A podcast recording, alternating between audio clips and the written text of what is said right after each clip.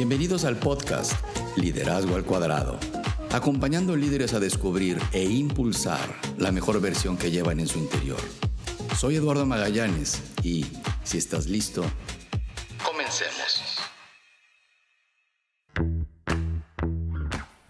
Te doy la bienvenida a nuestro episodio 15 de Liderazgo al Cuadrado, un espacio donde revisamos temas para impulsar a líderes como tú, en búsqueda de herramientas que fomenten mejores ambientes de trabajo y que resulten en equipos de mayor impacto.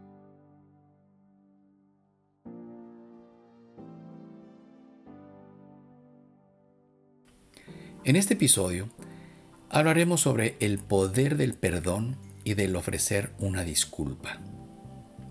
No tengo la menor duda que conforme avancemos en este episodio, irás generando una nueva apreciación del cómo una simple disculpa puede dinamizar positivamente la relación en tu equipo, y lo cual se reflejará en un mejor rendimiento basado simplemente en una mayor confianza. Y para dar pie a este delicado tema, escuchemos lo que nos pregunta Rafael desde la Ciudad de México. Hola, ¿qué tal? Mi nombre es Rafael y vivo en el norte de la Ciudad de México. Tengo 32 años y me desarrollo como gerente del área de finanzas en una empresa de giro automotriz. Eh, me reportan ocho colegas, de los cuales cuatro de ellos eran mis compañeros antes que yo fuera promovido a este cargo. Eh, la verdad es que suelo ser un poco impulsivo, sí, la verdad lo acepto, lo cual en ocasiones me lleva a dirigirme a mi equipo en una forma un poco dura y cuando quiero acercarme y ofrecer una disculpa, sé que hay veces que sí me paso. La verdad es que me siento muy incómodo y vulnerable, ya que pienso que esto me puede hacer perder algo de autoridad ante ellos. Eh, mi pregunta es, ¿cómo podría yo disculparme sin correr el riesgo de perder esa autoridad? Gracias Rafa por abrirte y por atreverte a mostrarte vulnerable al hacer tu pregunta y por compartir tu situación, la cual estoy seguro representa a muchos de los que nos están escuchando. Antes que nada, estarás de acuerdo que en que una disculpa es siempre apreciada y el perdón refuerza la confianza. Cuando eso no existe entre los miembros de un equipo, cuando eso no sucede, hay algo crítico que está faltando y de eso es de lo que estaremos hablando el día de hoy.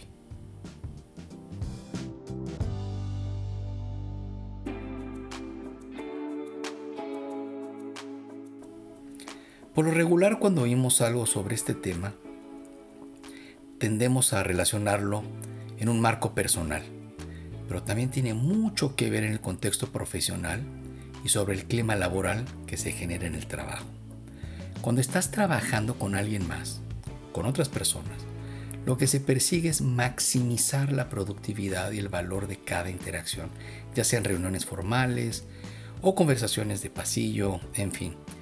Y para hacerlo bien, necesitas meterte a profundidad y de forma genuina para defender tu posición, tu argumento en cada discusión e involucrándote a veces de forma un poco emocional.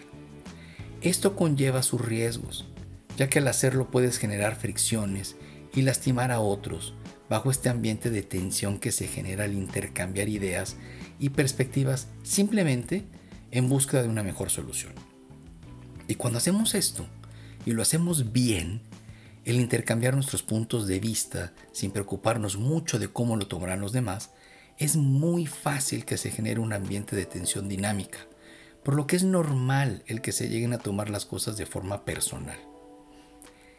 Y si la persona no sabe decir algo como, caray, lo siento por haber ido tan lejos con mi argumento, pero es que este tema me apasiona mucho, pero no quise ser respetuoso, ofrezco una disculpa.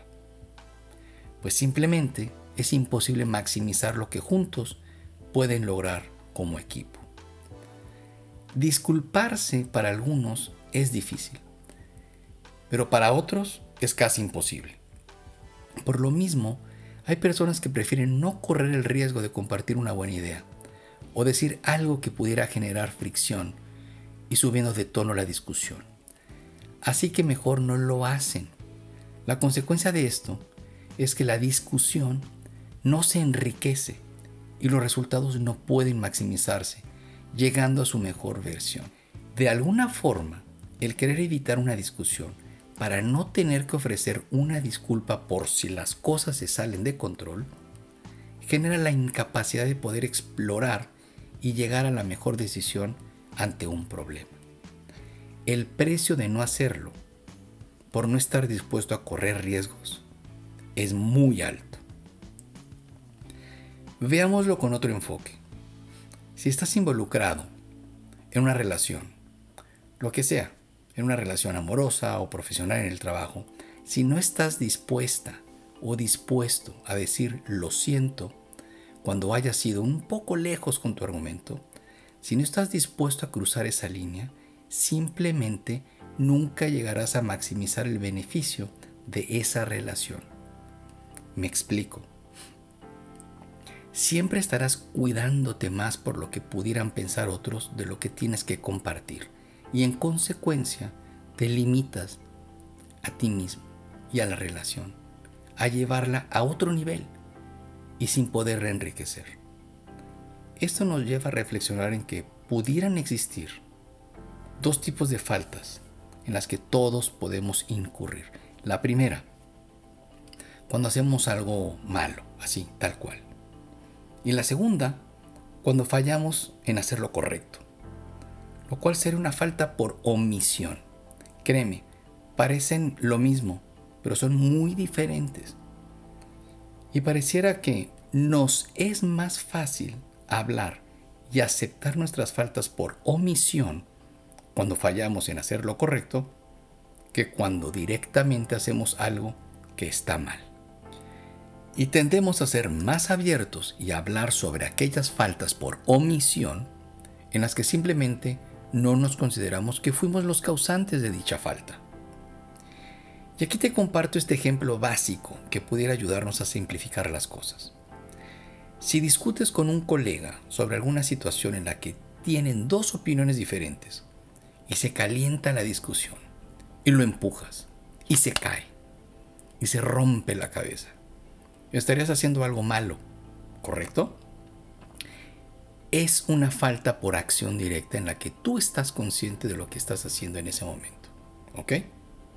Ahora bien, en esa misma situación, una falta por omisión pudiera ser que durante el calor de la discusión tu colega se altera por algo que dijiste que no comparte y al ofuscarse y hacerse hacia atrás se tropieza con una silla y cae. En sí Tú no lo empujaste directamente, por lo cual no te sientes culpable, pero el resultado fue el mismo. Él cayó y se lastimó. Piénsalo bien.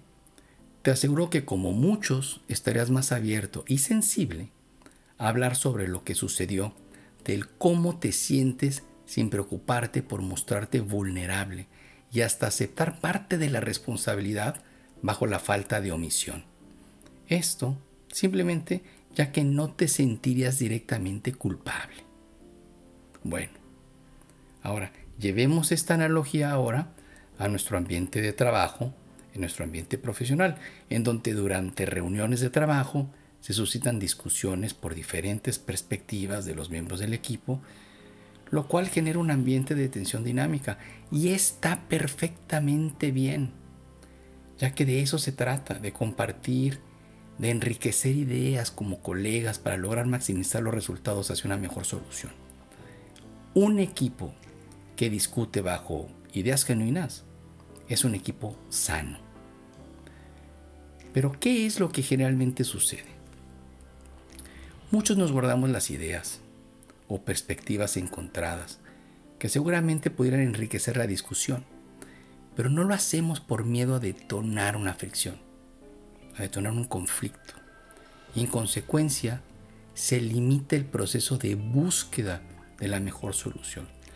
Esto es el incurrir en una falta de omisión por no hacer lo correcto y por lo cual uno se debiera sentir obligado hasta disculparse por no haber sido capaz de aportar al proceso. Hagamos una pausa para nuestro comercial no patrocinado y que será una herramienta que te sume en tu desarrollo como líder. Quiero recomendarte este libro, un libro de Gary Chapman y Jennifer Thomas, que se titula Los cinco lenguajes de la disculpa. Cuando vivimos nuestras vidas de forma pues original, de una forma genuina y compartiendo lo mejor de nosotros, en muchas ocasiones cometemos errores. Cruzamos líneas, líneas muy finas que pueden lastimar a gente cercana. Y no basta solo con decir, ups, lo siento. La necesidad de las disculpas impacta a todas las relaciones humanas, impacta a toda la sociedad.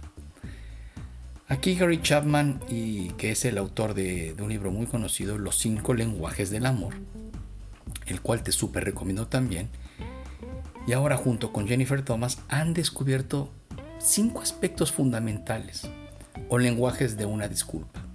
Por ejemplo, cuando quieres expresar arrepentimiento, pues sí, es válido decir, empezar diciendo lo siento. Cuando aceptas la responsabilidad, pues te equivocas, Inicias con el me equivoqué. El restituir lo inicias con ¿qué puedo hacer para arreglarlo? O cuando te arrepientes de una forma genuina, puedes iniciar la disculpa con intentaré no volver a hacerlo. Y así, el pedir perdón pudieras iniciar con él. ¿Me perdonas, por favor?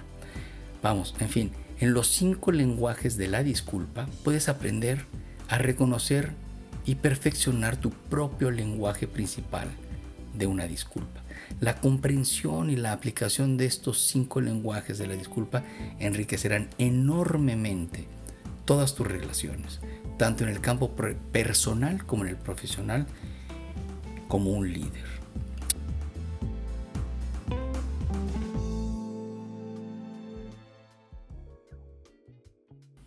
Bien, pues vamos retomando el tema. En mi recorrido como líder de organizaciones y ahora dentro de mi práctica de búsqueda de talento ejecutivo, utilizo mucho una pregunta con candidatos y es la siguiente, y te lo voy a explicar después por qué. Si preguntara a tu pareja o a alguien muy cercano a ti si tiendes a mantener resentimientos y enojos por fricciones cotidianas, ¿qué me responderían? Y créeme, por lo regular esta pregunta desarma a muchos, ya que no es precisamente una pregunta técnica sobre la descripción del puesto para la cual se están entrevistando. Pero si lo contextualizamos, es una pregunta que abre la puerta para explorar conducta, para explorar ese comportamiento del candidato frente a situaciones donde se tiene que confrontar ante perspectivas diferentes a las suyas y con personas muy cercanas. En concreto, lo que busco explorar con esta pregunta es simplemente la capacidad de reconocimiento del candidato para reconocer cuando algo no está corriendo bien, cuando hay algo que está mal, ya sea que ella o él hace algo mal o cuando se encuentran con alguien que hace algo mal. Más importante aún es su compromiso y disponibilidad para ofrecer una disculpa o para estar disponible para facilitar el que otros se disculpen. Y esto es muy importante, sobre todo en tu papel de líder. Digamos que es como una habilidad visceral muy efectiva para mantener cohesivo al equipo y bajo un ambiente psicológicamente seguro, donde con respeto se puede discutir cualquier tema bajo diferentes perspectivas y sin preocuparse por herir a otros, ya que de ser necesario siempre se cuenta con una disculpa para ser ofrecida en el momento apropiado. Y así el mundo sigue sin tomar las cosas de forma personal. Esto es un reflejo de un equipo sano donde reina la confianza y donde se puede manejar un conflicto de forma efectiva, para con ello todos comprometerse ante un mismo resultado. Pudiera ser que ahora estés pensando, pero esto no es precisamente muy estratégico que digamos, que eso te suene más como algo de personalidad de cada uno. Y en realidad, esto es la base de la prevención de las clásicas disfunciones en las que un equipo puede caer fácilmente si lo vemos de esta forma. Escucha, la base de un equipo cohesivo es la confianza. Y me refiero a la confianza basada en la capacidad de mostrarse vulnerable ante los demás, lo que genera un ambiente psicológicamente seguro. Y bajo un ambiente seguro se puede abordar y resolver cualquier conflicto, ya que se sabe que se puede ser arrojado, se puede ser osado en compartir ideas y perspectivas, ya que de ser necesario se sabe cómo ofrecer una disculpa cuando se rebasa esa línea delgada o cuando algo se sale de las manos. Y cuando se puede discutir cualquier conflicto de forma sana y con el corazón en la mano, se pueden generar compromisos profundos como equipo, sin importar de quién fue la mejor idea, con lo cual se puede tener una buena rendición de cuentas y compartir resultados. En mi experiencia, la gente que no sabe ofrecer una disculpa es la misma gente que no sabe aceptar y apreciar una disculpa. Debe de haber mucha literatura relacionada a esto, pero para perdonar a alguien de forma genuina se requiere un nivel de generosidad emocional y de vulnerabilidad, lo cual muchas personas lo encuentran casi imposible por lo incómodo que puede ser. Es como si hubiera en la mente algún tipo de sentimiento de preservación ante sentirse humillado, o algo muy fuerte como esto, que no permite a muchos hacer espontáneos con el proceso del perdón y del ofrecer disculpas. No sé, tal vez hay algo de vergüenza también, lo cual recordemos es una de las emociones que vieron más bajo y que nos lleva a atraer más situaciones de baja vibración. Todas las organizaciones debieran tener escrito en las paredes la clásica expresión más vale pedir perdón que pedir permiso. ¿Y a qué me refiero?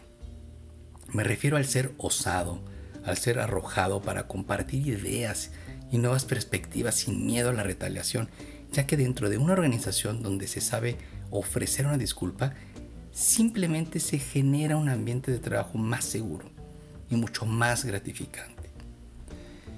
Te comparto algo sobre mi experiencia en relación a todo esto.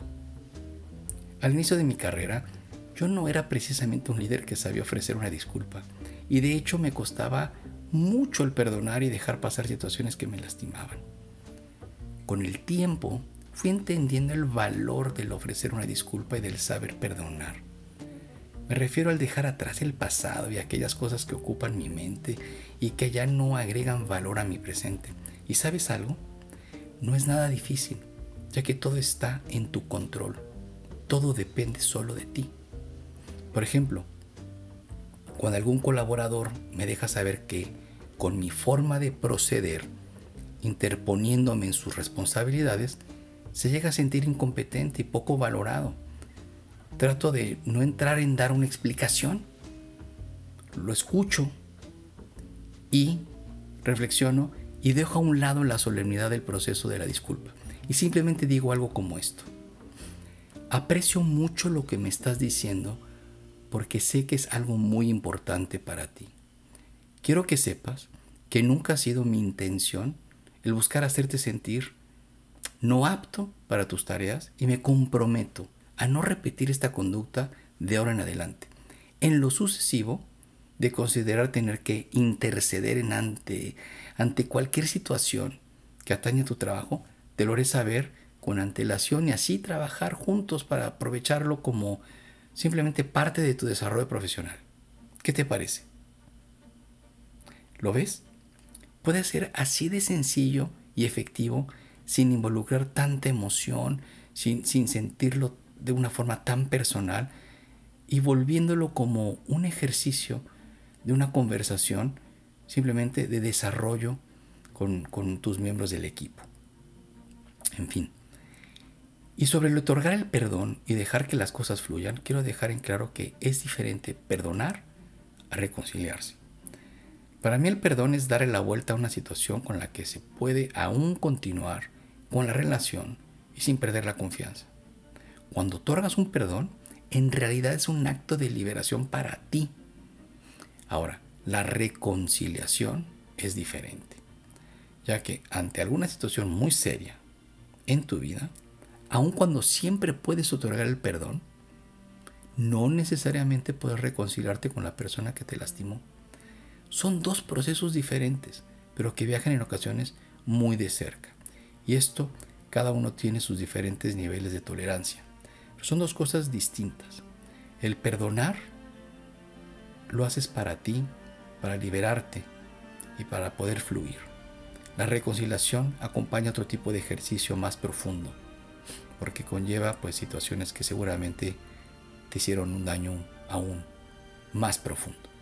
Bien, por último y para ir cerrando este episodio, pregúntate si alguna vez te has disculpado con tu equipo por alguna situación que hayas tú generado como líder. O bien, reflexiona si es común el que como equipo se disculpen unos con otros por ser osados y compartir sus diferentes perspectivas que enriquecen las discusiones. Ahora, y si no lo están haciendo, ahora sabes muy bien que como equipo están dejando mucho valor en la cabeza de cada uno por el simple miedo a la fricción que se pudiera suscitar. Tú puedes ahora dar el ejemplo y cambiar el curso de esta dinámica. Simplemente atrévete a ofrecer una disculpa. Llegamos al final de este episodio. Gracias por acompañarme y por ser parte de este movimiento. Sígueme en Liderazgo al Cuadrado en Instagram, YouTube y Facebook y visita mi página eduardomagallanes.com donde encontrarás artículos y herramientas que te apoyarán en tu recorrido como un mejor líder. Y podrás contactarme por ese mismo canal para solicitar conferencias y otros servicios para poner liderazgo al cuadrado en marcha en tu empresa. Hasta nuestro próximo episodio y recuerda que lo mejor en tu vida siempre está aún por venir.